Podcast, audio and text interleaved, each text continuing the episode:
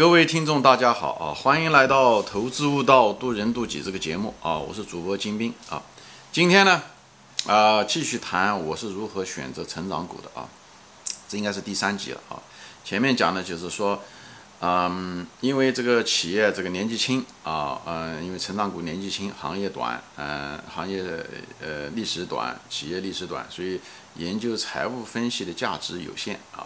以后本身又是年轻的行业，变化快，技术变化快，需求变化快，所以对护城河的研究呢，也价值也有限，需要研究，但是啊不能太当真啊。那么主要的呢，嗯，就是用什么一种方法呢？判断行业的时候呢，你多研究美西方的一些那个商业史，特别是美国最近这一百五十年的商业史吧，还有欧洲这五百年的这个文明史啊，这个工业革命也好。文明的发展也好，这些东西，哎，把这个整个历史把它看一遍以后，仔细多思想，呃，思呃思考后面的商业逻辑和经济、政治、历史文化的背景，为什么会造就那个行业、那个企业啊？银行是怎么起来的？保险业是怎么起来的？航海业是怎么起来的？哎。嗯，各种方怎么样的？他们为什么会有交易？英国的纺织业是怎么起来的？等等这些东西，诸多的，包括美国的最近这一百多年的历史，对不对？铁路是怎么起来的啊？嗯，以后美国的内陆航运是怎么起来的？对不对？无线电，嗯，大西洋的通讯啊，呃，汽车怎么起来的？飞机怎么起来的？呃，呃，电脑是怎么起来的？对不对？互联网、手机等等这些东西，嗯，你你看了以后。分析它背后的原因，分析了这个对你一旦一个行业起来的时候，你就能够知道这个行业有没有生命力。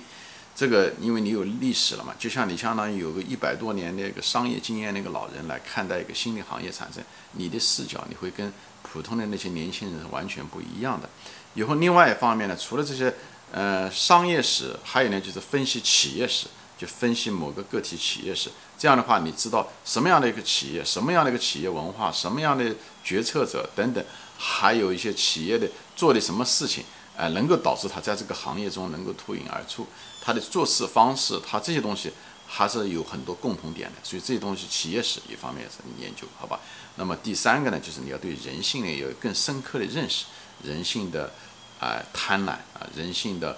喜欢被尊重，嗯，喜又喜欢嫉妒，人人喜欢追求快乐，对不对？所以茅台啊、喝酒啊这些东西都是永千古不变的一个道理。好，喝酒啊这些东西都不会，抽烟这些东西其实都不会变的啊。嗯，呃，避免痛苦，对吧？所以这些东西。药啊，这些东西啊都是非常好的。以后未来会有更多的方式来满足人的这些最基本的需求。所以人的基本需求不变，但是需求的方式在层出不穷的在变化着，好吧？就包括通信手段，你看都变化了很多次了，对不对？我前我前面说过的，对不对？从无线电，对不对？从电视，对不对？从电话、无线电话、电脑、手机。智能手机，对不对？一层层，它指的方式呗。所以在这里面层出不穷，各种各样的行业，它是都是为了满足人的一个通讯的需求。通讯是什么？通讯的本质后面就是交流，对不对？现在互联网，对不对？解决人的寂寞等等，这都是人性的需求。我这不展开说了，我也不想再重复了啊。那么今天的这个节目呢，就是讲的我选择成长股的另外一个很重要的一个方面呢，一个呃重点呢是什么呢？就是分析，就是管理层，一个成长股的一个管理层的重要性啊。非常非常重要，他要，嗯，这些成长型公司，这些新公司，呃，他这个层管理层，也就是 CEO，他的重要性远远要比一般的传统行业的大的企业的要要重要的多。为什么呢？因为它本身行业是个新行业，企业又是个新的企业，而且往往这些成长型股票公司都不是特别大，所以呢，一个这个公司的一个老板，他的他对这个企业文化的影响。啊，以后他个人的这个能力对这个整个企业的作用很大，因为他本身企业就小，所以他的这个人的成分是很重要，而且决策基本上是靠他来决策。他不像企业大了以后，他有结构性的优势，他这个小的时候就要靠他，而且一在新的行业变化又快，技术变化又快，需求变化又快，所以呢还要不断的要更新变化纠错，所以这个。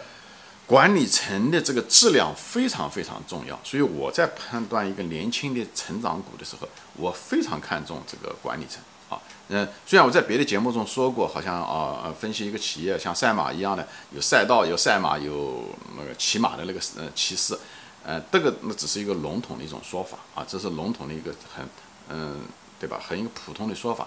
但是在成长股中的时候，这个歧视非常非常重要，因为它处于一个非常特殊的一个阶段，在一个企业非常小的时候，这个人的作用特别特别大。所以我就现在我就不再谈这个嗯本身了，因为呃。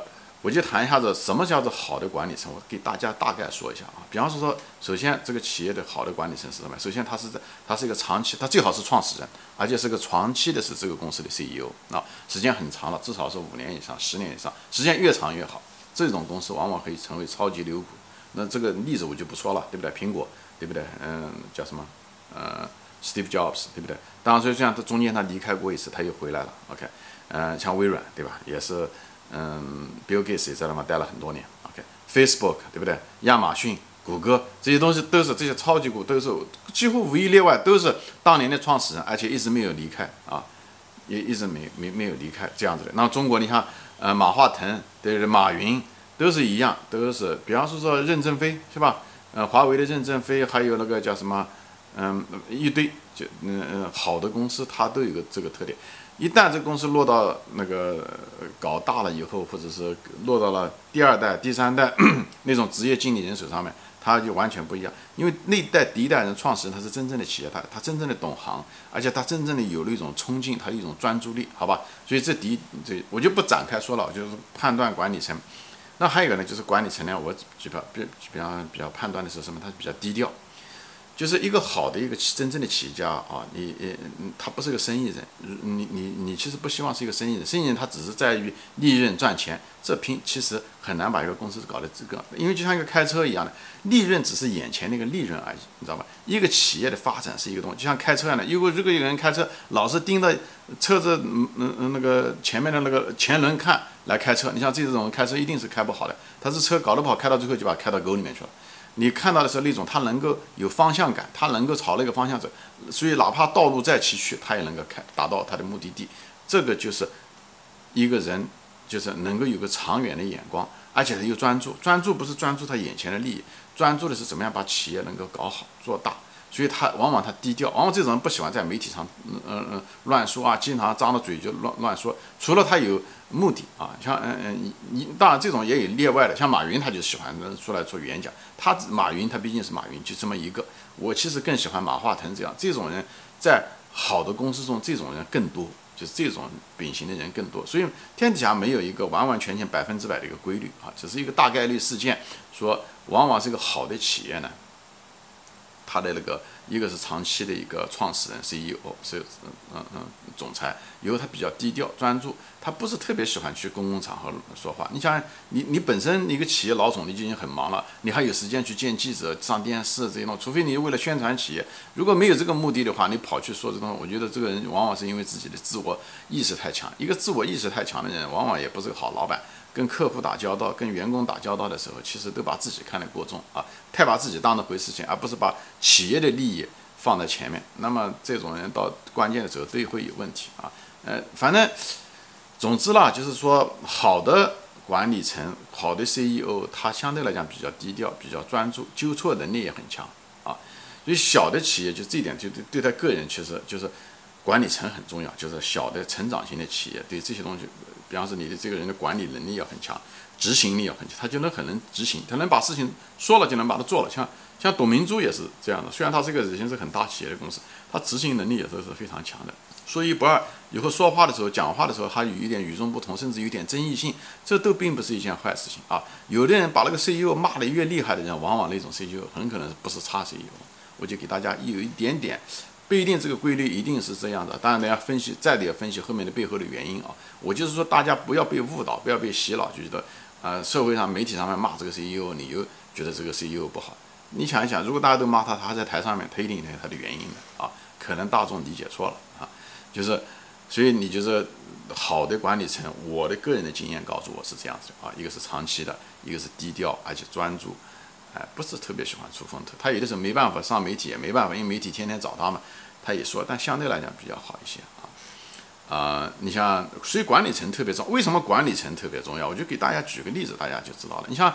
特别是公司，不要讲成长股，在上市了是是二手市场了，对不对？在一手就是在这个初级市场的时候，像这种呃所谓的叫做股权投资那些风险基金，对不对？来投这些呃创业公司的时候，他们看重的并不是说这个企业哦它的模盈利模式怎么样，它创业的模式点子怎么样，他们最主要的是看的是这个人，就创业的这个团队或者这个人怎么样，这最重要。为什么？这到底跟我前面讲的是一样？因为他太年轻，变化太快，所以这时候。就是要一这个公司的这个掌舵人的能力特别特别重要，他能不能够能够观察能力强，改错能力强，他该坚持的时候他能不能坚持，该改的时候他能不能够改，他能不能把人拢在一起？因为企业小的时候人的因素是最大的，企业大了发展规模大了，这时候他可以通过他的结构优势，他可以通过他的生意特点，他通过行业特点靠那个东西来赚钱。大的时候他是靠结构优势来挣钱。小的时候是靠人本优势，人是最大的资源，在那时候，所以一个人的最重要的人是什么？那当然是这个公司的掌舵人了，创始人了。所以这个创始人的质量很重要。这也就是为什么那些风投基金看重人，因为生意的模式在这种快速变化的时候，它老是在变的，哎，老是在变。那靠谁来变呢？那就靠这个掌舵人啊，就是撑船的这个船的船长啊，这个东西才是最重要的。所以分析成长股的时候，公司越小。行业越年轻，越要看重这个东西，所以这个东西跟你的生活阅历也有关系。但是我给大家提供了一个这样的一个思路，因为年轻人你可能生活阅历上面差一点，那么我就给你提供一个就是这个最好是长期的，这成长股最好是这个长期的创始人，而不是被换了几趟的啊。呃，还有一个就是他人相对来讲比较低调啊，你基本上听不到他，你名字你都可能不知道哦。那啊啊，这个公司不错，但从来不知道这个公司的 CEO 是谁，往往这个公司都不是一件差的公司啊，嗯。哎，他喜欢张着嘴说那电话上乱说的，嗯嗯，就是喜欢上媒体的人，呃，公司经营的不怎么样的这种公司，你离得越远越好。像么以前什么人人网啊，还有叫什么，呃，最近那个叫什么贾，贾什么贾耀廷啊什么这些，你你你你你能够听过他讲话内容，你看他说话的那个样子，其实多多少少，我我一般会离这种公司都相对来讲比较远。但不代表喜欢说的就一定嗯是这样的，不一定。但是你看他讲话的内容，你听，嗯，所以这需要一定的生活阅历。但是这个东西，嗯，你慢慢经历多了，你就会知道。所以把以前的报纸啊东西拿来看看，那个贾跃亭说的这些话，那个网上都有嘛，你就多听听多看看，把自己放到那个历史背景上面去，你就会得到一个。呃，不同的东西就拿别人失败的经验来学，不是挺好吗？你不需要自己去碰，花真金白银，最后亏了钱，对不对？那些间接知识都在网上面，你去看嘛，就像商业史一样，就像企业史一样的，拿来翻，拿来看，最后把它转化成自己的知识和经验，间接经验。这样子的话，你虽然不是完美，但是你跟那些一窍不通的人，那些对历史一点不懂的，对经验一点不，你就会强很多，对吧？我以前讲过，就在一个岛上面一样的，对不对？你你别人都是瞎子，你如果是你你是独眼龙，那你可以在这个岛上面做岛主，你就是这个岛的国王，就是这样。这个是一个博弈嘛，你只要比别人强就好，你不需要完美，好吧？所以我就是介绍一下这我的这些经验，好吧？就是所以好的公司，一个管理层非常非常重要。所以你像拼多多也是，拼多多的这个老板黄峥是非常非常厉害的人，可惜非常遗憾，这位老兄不知道什么原因。最近退下来了，所以，嗯，我以前是非常看好拼多多的，所以现在我就打个问号了，就是觉得，呃，所以好的 CEO 真是非常非常难得，像马化腾这样的人，啊，马云这样的人，千军易得，一将难求，他讲的就是这个，好吧？嗯，但是中国仍然有很多非常好的企业啊，非常好的企业，也非常好的 CEO，大家自己挖掘挖掘啊，我在这里就不展开说了，有些课功课。家庭作业还得靠自己做啊啊！我只能点到为止，好吧？行，今天就说到这里啊，谢谢大家收看，我们下次再见。